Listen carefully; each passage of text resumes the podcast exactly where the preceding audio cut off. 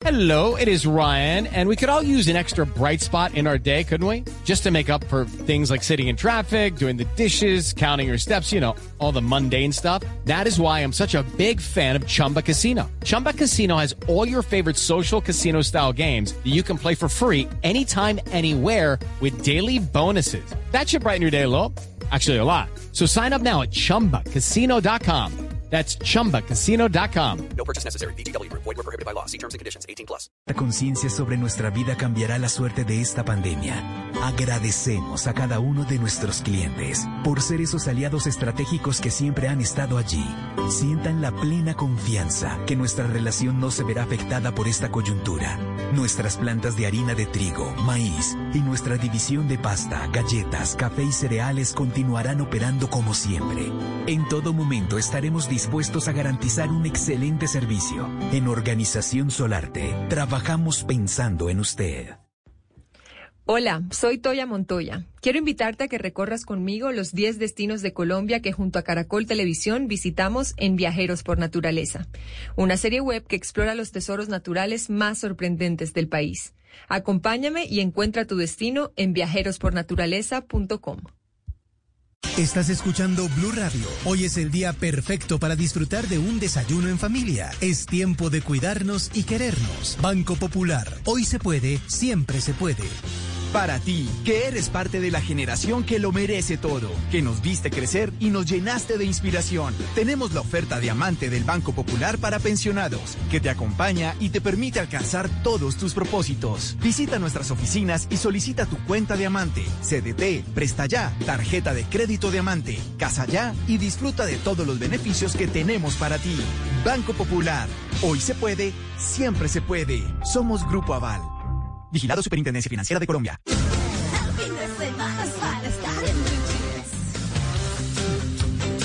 Bueno, a las 8 y 36 minutos de la mañana vamos con nuestro tema central. ¿Cuándo debemos consultar a un psicólogo y cuándo a un psiquiatra? Y parece una pregunta elemental, pero no lo es tanto. Las especialidades tienen diferencias importantes. La psiquiatría ha estado estigmatizada durante mucho tiempo, ya no tanto, pero digamos que eh, a la gente le daba pena decir que tenía que ir al psiquiatra, casi que al mismo psicólogo. ¿Por qué? No, está loco. No, es que eh, no, está como medio, no, se le perdió un tornillo y cosas por el estilo. Así que necesidades hay de toda clase, especialidades también. Y así como uno se enferma del estómago, del hígado, del corazón, de lo que sea, y tiene que ir al especialista, pues cuando nuestras emociones y también cuando la parte química del cerebro está afectada, hay que ir al psiquiatra. Pero eso mejor nos lo cuenta nuestro invitado de hoy, el doctor Javier Tomás Morales, es docente del programa de psicología de Unicervantes, psicólogo de la Universidad Autónoma de México, psicoterapeuta con enfoque, enfoque, enfoque cognitivo-conductual, dirigido a adolescentes, adultos y parejas con trastornos del estado de ánimo y trastornos de personalidad. Doctor eh, Javier Tomás Morales, muy buenos días. Muy buenos días, ¿cómo estamos? Pues bueno, bien, eh, yo creo que lo primero que habría que decir es cuál es la diferencia entre un psicólogo y un psiquiatra. Ok, muy buena la pregunta. Bueno, primero tenemos que entender que el psiquiatra va a hacer tratamiento farmacológico, ¿sí? Va a usar psicofármacos y los psicólogos eh, no solamente dan terapia, sino también psicoeducación y consejería. Pero si me lo permites y para aclararle a nuestra amable audiencia, eh, me quisiera em, regir bajo la Organización Mundial de la Salud, que dice que las personas somos seres biopsicosociales. Entonces, la parte biológica, digamos que el psiquiatra se adentra un poco más en esa parte biológica y en lo psicosocial, el psicólogo. Esto no quiere decir que no hay mm, un ámbito común, ¿no? Incluso hay, hay trastornos que ambos profesionales conjuntamente tratan también. Ya daría ejemplos al respecto. Claro, yo, yo le quiero preguntar, qué, es la salud mental? Es decir, ¿cuándo empieza uno a detectar que tiene un problema de salud mental? Excelente tu pregunta. Hay gente, sí, hay, hay gente que va por la vida y nunca supo que tuvo un problema de salud mental. Bueno, porque no se había identificado, porque no se reconocía, porque no tuvo la curiosidad de ir al médico. Eh, eh, o al psicólogo o al psiquiatra, en fin, ¿qué es la salud mental y cuándo se pide ayuda? Excelente tu pregunta. Bueno, eh, tomando como base lo que yo había comentado previamente, si la Organización Mundial de la Salud nos define como al ser humano en general, ¿no? Como psicosocial, es decir, tenemos un componente biológico, uno social, eh, psicológico. Esto, a su vez, si lo miramos de cerca, implica más áreas cada uno de nosotros como personas nos movemos en un área laboral, familiar, de salud, social, amorosa, académica. Entonces, cuando hay un equilibrio entre todas estas áreas, se dice que estamos en bienestar y esto implica la salud mental.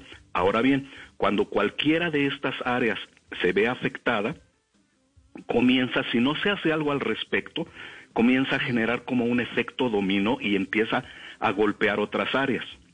Por ejemplo, eh, un problema de salud puede impactar, si no se atiende, puede impactar el área de trabajo, esto puede impactar después el área familiar. Entonces la salud mental es este bienestar cuando hay un equilibrio entre todas esas áreas. No habla, por ejemplo, de una salud como la ausencia de enfermedades, etcétera, sino como un equilibrio. Igual la salud mental es un equilibrio entre todas estas áreas. ¿Me hago entender? Sí, sí, sí. menos. Sí, señor. Sí, no, está muy bien. Está muy se bien. debe ir, sí, doctor, ¿cuándo se debe ir al psicólogo? ¿Cuándo una persona puede considerar que debe ir al psicólogo? Pues cuando alguna de estas áreas, por ejemplo, se ve afectada, vamos a suponer eh, el área emocional, ¿no? Una persona comienza a detectar que un enojo, por ejemplo, alguna situación que ocurre, tiene que fijarse si dura mucho, por ejemplo, ese estado de enojo, ¿no? ¿Cuántas veces en una semana puede enojarse una persona? Si te dice, bueno, tres o cuatro veces, ¿y cuánto le dura ese enojo? Dos horas o más. Eh, ¿Con qué facilidad se activa ese enojo? No es como el umbral no sé, es, es como ustedes cuando pasa un avión y, es muy sensible la alarma de un carro, empiezan a, pitar, ¿no? Cuando pasa un avión, porque es muy fácil que responda, ¿no? Igual en una, en una emoción como por ejemplo podría ser el enojo, si de una manera muy fácil se le activa el enojo y además dura mucho, y además es eh, varias veces en una semana, estaríamos hablando de que ahí ya la persona requiere atención de un profesional como el psicólogo porque esto empieza a impactar, como decía, en otras áreas. Por ejemplo, una persona que se maneja con ese mal genio empieza a tener problemas en su trabajo, problemas a nivel académico, problemas con su familia. Esa es una de las razones. Eh, hablando del estado de ánimo, por ejemplo, a veces la persona también tiene ideas de que su vida no vale nada, de que la vida es una porquería y apesta, ¿no? Por ejemplo, como un tango gris, ¿no? Sí, eh, sí claro. Etcétera. En ese, en ese tipo de, de situaciones ante una pérdida, por ejemplo, ¿sí? Una pérdida de, puede ser hasta desde una mascota, un ser querido, también eh, es importante, ¿no? Si este proceso de duelo natural que pasa cuando hay una pérdida significativa, pasa el tiempo y la persona no logra retomar su vida, también en ese momento es importante acudir a un, a un profesional de la salud. Claro, doctor, y en ese sentido, ¿a partir de qué edad es recomendable visitar el psicólogo? Y en ese sentido, ¿deben los colegios, ya sean de primaria o de secundaria, tener ese servicio de psicología para niños y adolescentes? Muy puntual esa pregunta porque pareciera que solamente los adultos, ¿no? O personas muy trastornadas ya que están demenciando por una edad avanzada o algo así. No, eh, como había dicho antes, eh, el psicólogo también ofrece consejería y psicoeducación. Entonces, en mm. psicoeducación puede uno para prevenir, por ejemplo, eh, males posteriores, empezar a orientar a los niños, por ejemplo, detectando ideas o creencias irracionales, ¿no? Eh, mm. Entonces comienza uno a orientar. Les voy a poner un pequeño ejemplo. Muchas veces nosotros nos movemos por clichés, ¿no? Entonces uno encuentra cosas como o, ideas como mira qué inteligente es, y eso que es rubia, por ejemplo, ¿no? Como que tienen, sí, ese tipo de, son ideas irracionales, pero a veces nos movemos con esos clichés, ¿no? Entonces, comenzar a educar a los niños, ¿no? Eh, cómo orientar correctamente dónde está eh, la falla en ese tipo de ideas, porque esto lo escucha uno en su entorno de los mayores, de algún comercial de televisión o etcétera, ¿no? Entonces, en ese sentido, uno puede psicoeducar por ejemplo, ¿no? En valores, etcétera, ¿no? Eso también es, es eh, labor del psicólogo, no solamente la psicoterapia. Hmm. Eh, doctor, hablando de clichés, es cultural entonces, porque, eh, por ejemplo, en Argentina la gente tiene la costumbre de ir donde el analista y van donde el psiquiatra. Un amigo también decía que es que es muy difícil ser argentino, pero dentro de los egresos o, o, los costos mensuales de los, de los argentinos está ir donde el analista. Allá sí está bien visto y es normal ir al psiquiatra.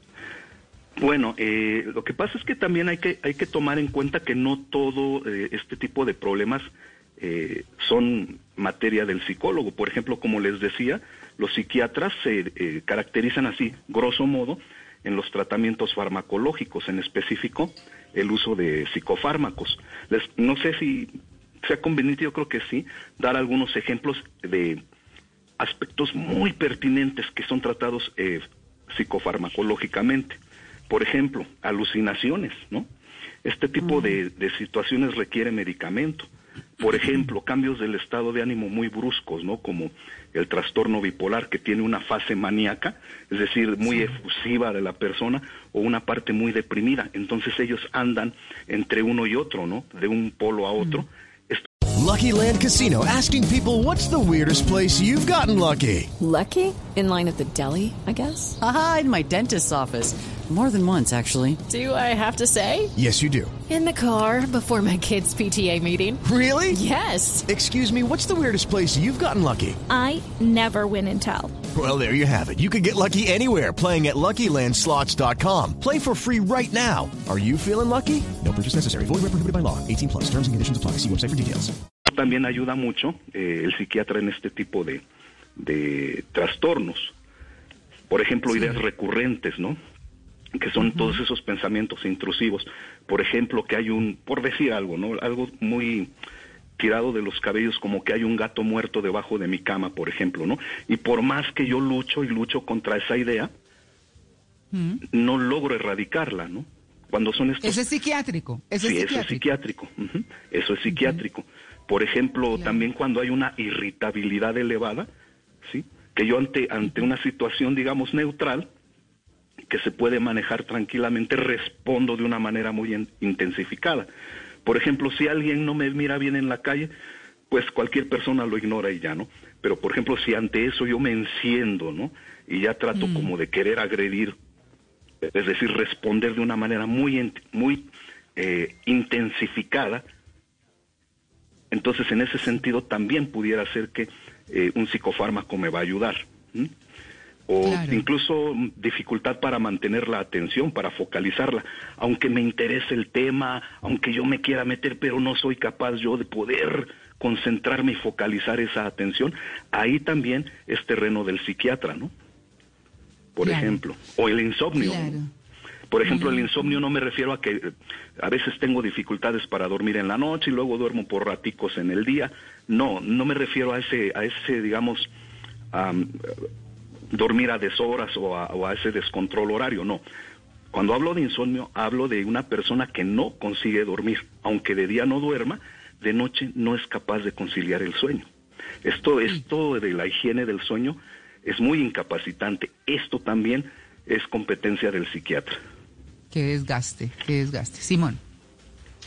Eh, ¿Qué tan conveniente puede ser llegar a consultar al psicólogo con muchísima frecuencia? Y quiero decir, porque de pronto puede que uno no genere como esa fortaleza mental y quizá entonces todas sus acciones y toda su vida dependa de los consejos o de la guía que le dé, pues obviamente un profesional de la salud mental, pero, pero de pronto puede que se nos acabe esa capacidad de maniobra o esa autonomía para tomar pues nuestras propias decisiones y termine siendo a veces contraproducente. Mm, Es una pregunta que tiene varias implicaciones. Voy a tratar de ser lo más claro y al mismo tiempo de dar una correcta respuesta a, la que, a lo que usted plantea. Depende el tipo de motivo de consulta por el que voy. Por ejemplo, eh, esto que usted está diciendo me hace pensar en un trastorno de la personalidad, por ejemplo, por dependencia. Estas personas, vamos a suponer, tienen una idea de sí mismas de que son incapaces de enfrentar solas a la vida. Por eso es que muchas veces buscan parejas que eh, no siempre son las más idóneas y entonces puede haber maltrato y es como la típica persona de pégame pero no me dejes, ¿no? Entonces, este tipo de personas cuando acuden al profesional, hay esa tendencia a generar dependencia hacia su terapeuta. Entonces, eh, hay que orientar a la persona, conforme va avanzando el tratamiento, también hay una parte donde la persona eh, se le mete en un proceso para irse desapegando hasta del terapeuta. Dependerá del motivo de consulta. Ahora, por el contrario, hay otro tipo de trastorno de personalidad, por ejemplo el paranoide, en donde la persona es muy desconfiada y es difícil que por motu propio, es decir, que por su propia voluntad vaya a visitar a un psicólogo, porque son muy desconfiados, ¿no? Por ejemplo. Entonces dependerá mucho del motivo de consulta. ¿Me hago entender en esa parte? Que sí, señor, claro que sí, señor. es, es, bueno, yo, yo quiero preguntar, es que suena, es decir, uno dice psiquiatra y psicólogo, entonces el psicólogo ah, mm, tiene que ver mucho con la emocionalidad y tiene que ver mucho con nuestros sentimientos y nuestras cosas, lo que uno podría decir que podría manejar. El psiquiatra es el que entra a medicar cuando hay cosas que no dependen de la persona, como usted lo estaba diciendo, si bien entendí, como una persona enferma con trastorno bipolar que tiene eh, esas manías y esos cambios difíciles de temperamento y de estados de ánimo. Y entonces, eh, mm, digamos, aquí lo hemos eh, conversado en algunas oportunidades y es como ese desequilibrio en los neurotransmisores o químicos del cerebro. Entonces ya, entonces ya hay que entrar a medicar ahí, pero ¿cómo hace una persona para identificar eso? Es que es como lo más complejo, porque yo puedo decir, me voy para el psicólogo eh, y creo que, que ya lo decimos con más tranquilidad, sí, necesito ayuda en esto, ¿por qué no? Hay que decirlo. Eh, para el psiquiatra hay un poquito de prevención, por lo menos en Colombia todavía, eh, y sin embargo ya se dice más abiertamente, pero ¿cuándo acudo a cada uno de los dos en palabras muy sencillas? ¿ok?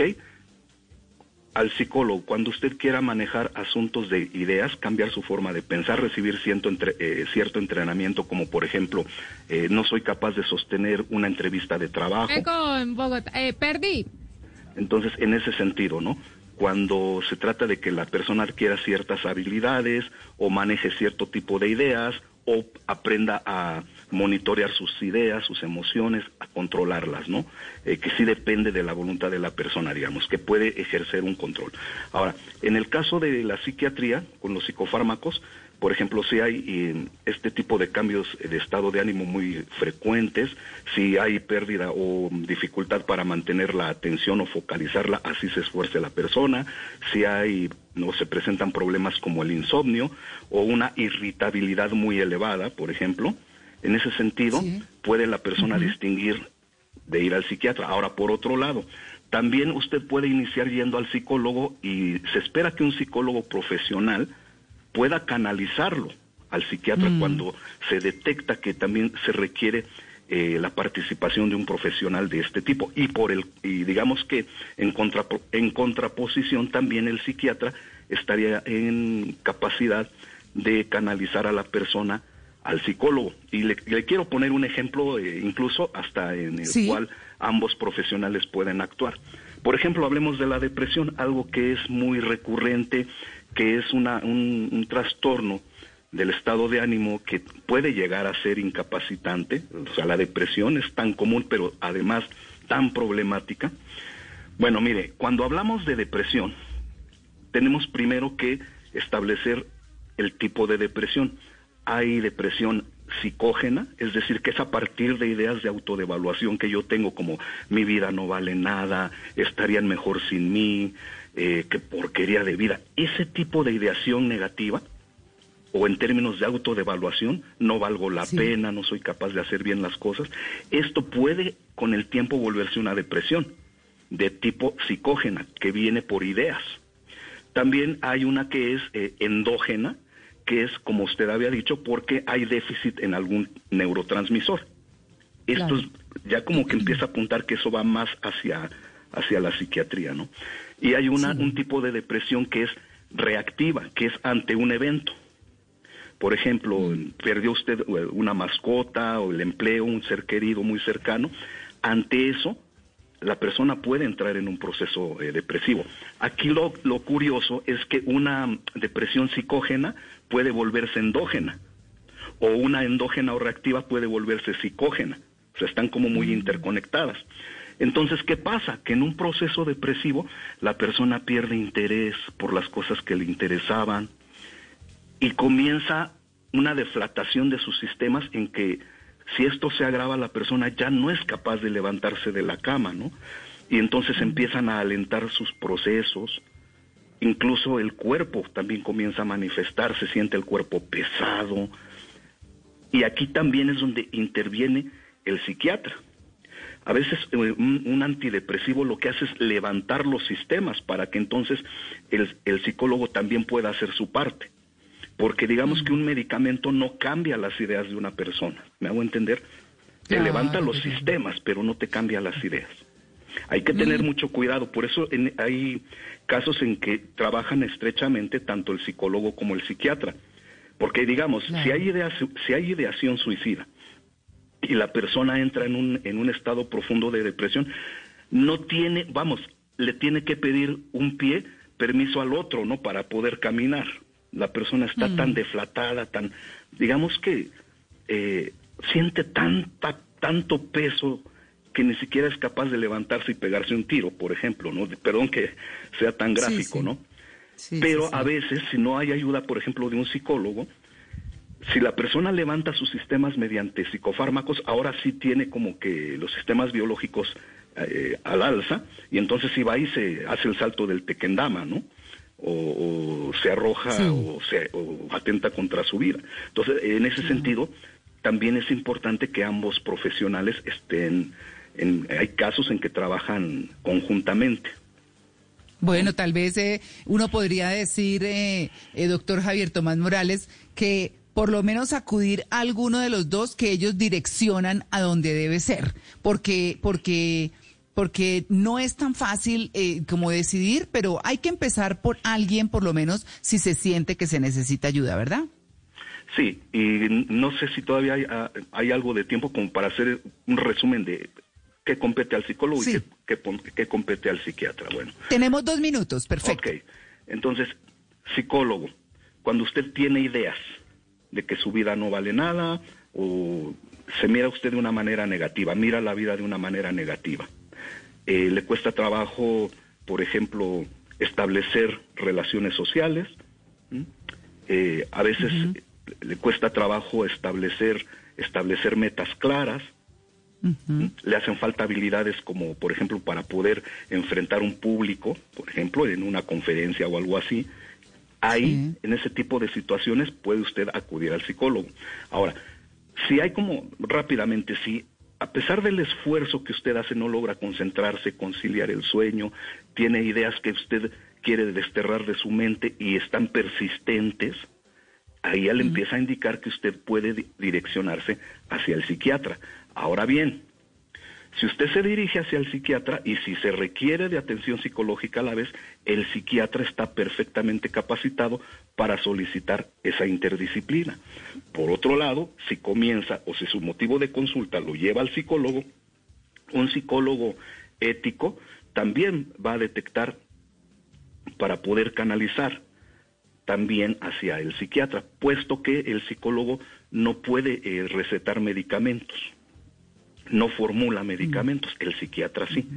Ahora, eh, como también tienen un área en común, quizá ahí es donde se hace un poquito diferente en esas coincidencias, decir, bueno, voy donde el psicólogo o voy donde el psiquiatra, pero creo que con esto último espero que su apreciable audiencia empiece a tener como claridad, ¿no? Y a quitar el estigma sobre todo, ¿no? Porque es una, un asunto de salud, ¿sí? Más que hablar de, de, locuras, es un aspecto de salud. De bienestar, claro. Claro, por supuesto. Pues bueno, Esperamos que a nuestros eh, oyentes les haya quedado muy claro. A nosotros sí, y digamos que de todas maneras se trata de indagar, de preguntar igual de manera profesional cuando se están teniendo estas dificultades que el doctor Javier. Ok, round two. Name something that's not boring. Laundry? Uh, a book club. Computer solitaire, huh? Ah, sorry, we were looking for Chumba Casino. That's right. ChumbaCasino.com has over 100 casino style games. Join today and play for free for your chance to redeem some serious prizes. ChumbaCasino.com. No purchase necessary. Full prohibited by law. 18 plus terms and conditions apply. See website for details.